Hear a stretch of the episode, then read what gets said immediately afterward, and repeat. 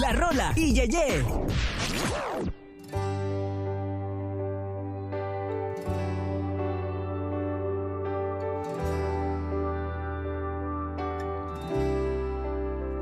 Por esta hora de la mañana quiero leer una porción en la palabra que se encuentra en Segunda de Corintios, capítulo número 11, desde el verso eh, número 1 en adelante.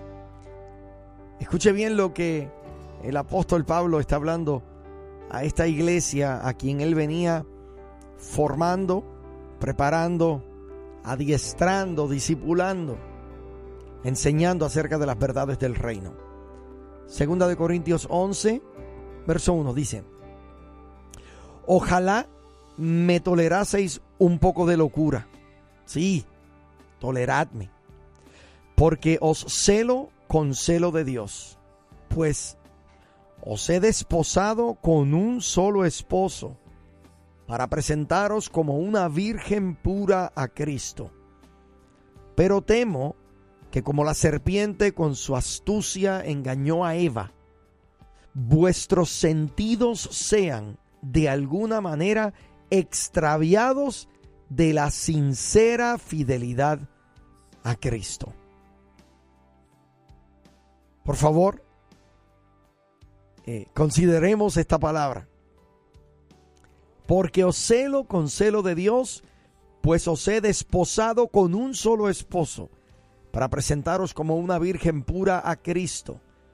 Pero temo que como la serpiente con su astucia engañó a Eva, vuestros sentidos sean de alguna manera extraviados de la sincera fidelidad a Cristo.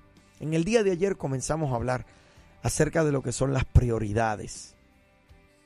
Me parece que las escrituras contienen eh, muchos ejemplos de, eh, advertencia acerca de personas que en un momento dado perdieron sus prioridades. Esto debería hacer que todo creyente eh, se tome un momento, se detenga, ¿verdad? Y considere la importancia que implica el llevar nuestros pensamientos cautivos, el trabajar con nuestros deseos erróneos que podrían alejarnos de la sincera y pura devoción a Cristo. Para buenos o para malos propósitos, generalmente establecemos prioridades eh, de una de tres maneras. Evaluando eh, quizás qué cosas son más importantes para nosotros, esa es una. Segundo, quizás dejando que las personas o las circunstancias influyan en las cosas que valoramos. O número tres, dejándonos llevar por hábitos y patrones de pensamiento que luego pasan a convertirse en una forma de vida. Ahora bien, no importa cómo usted determine sus prioridades, estas prioridades van a estar fuera de lugar a menos que usted y yo no tengamos en cuenta cómo es que Dios desea que vivamos y qué es lo más importante, sí, para Él.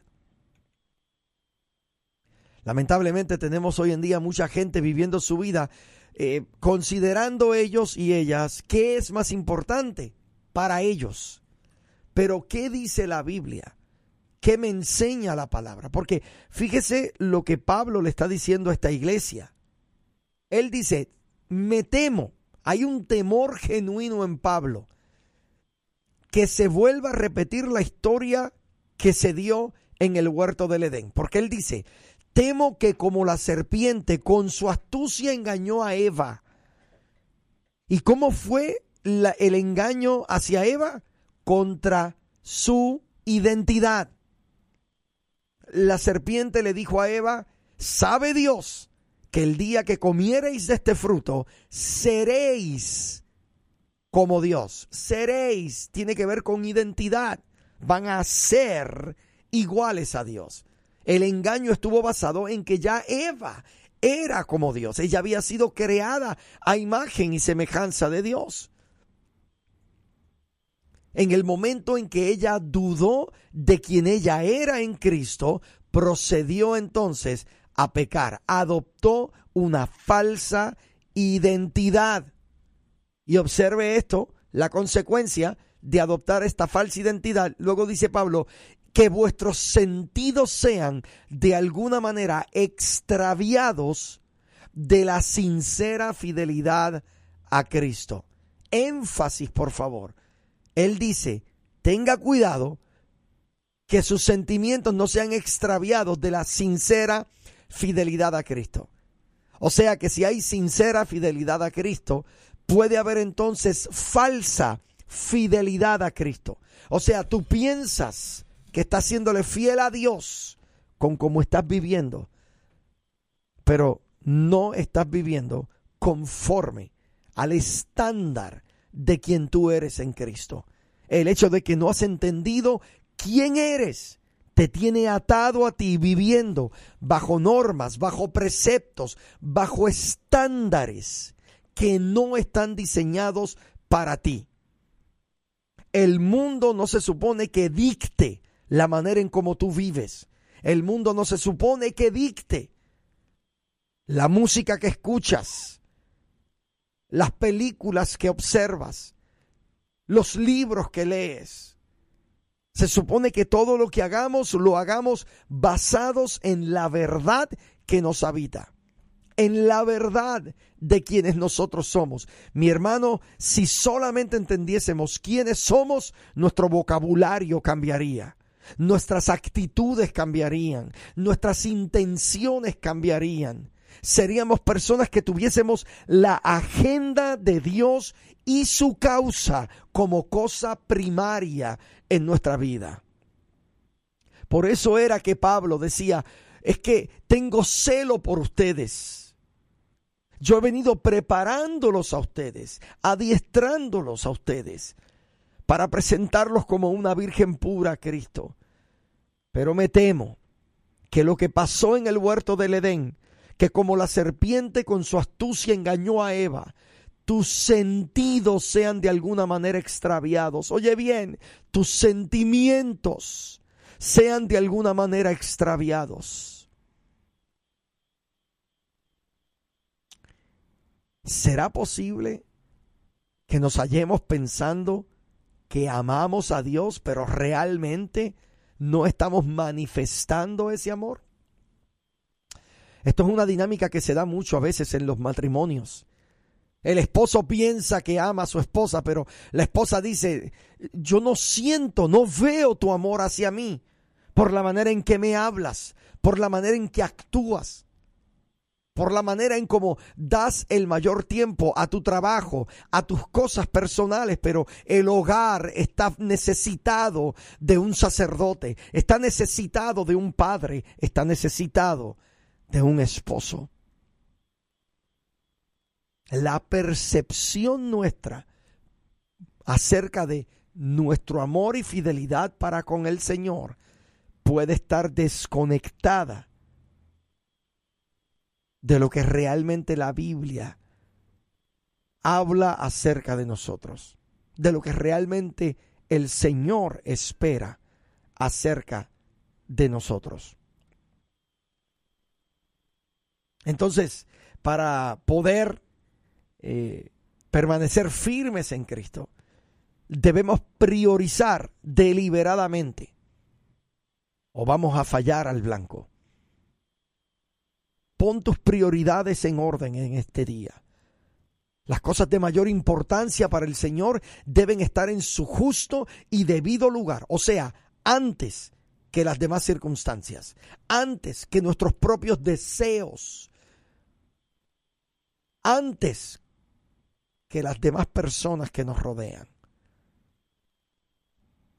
Mi hermano, la devoción a Jesucristo es de suma importancia debemos establecer metas de acuerdo con la palabra de Dios. Y para esto, mi hermano, se necesita tener autodisciplina. Porque vivir con propósito, mi hermano, no es fácil. Mantener a Jesucristo primero en nuestra vida hace que sean más difíciles otras actividades. Mantener a Cristo como prioridad es difícil comparado con los placeres que a veces nos están distrayendo y nos están proponiendo otras cosas. Así que en esta mañana yo te invito a que hagas un inventario en cuanto a tus prioridades y que puedas en este día analizar, evaluar tu vida y asegurarte de que tus prioridades están en el orden de acuerdo a la palabra. No en orden de acuerdo a tus caprichos, tus deseos, tus sueños personales. Porque a veces tenemos sueños personales, pero ¿y qué del sueño de Dios para tu vida? La palabra dice, porque los pensamientos que tengo acerca de ti son pensamientos de bien, para daros el fin que anheláis. O sea que el propósito de Dios para con tu vida es mucho mejor que quizás el propósito que tú te habías diseñado. Que lo que Dios tiene para ti es mucho más poderoso y mucho más grande que lo que jamás tú soñaste o pensaste para ti mismo.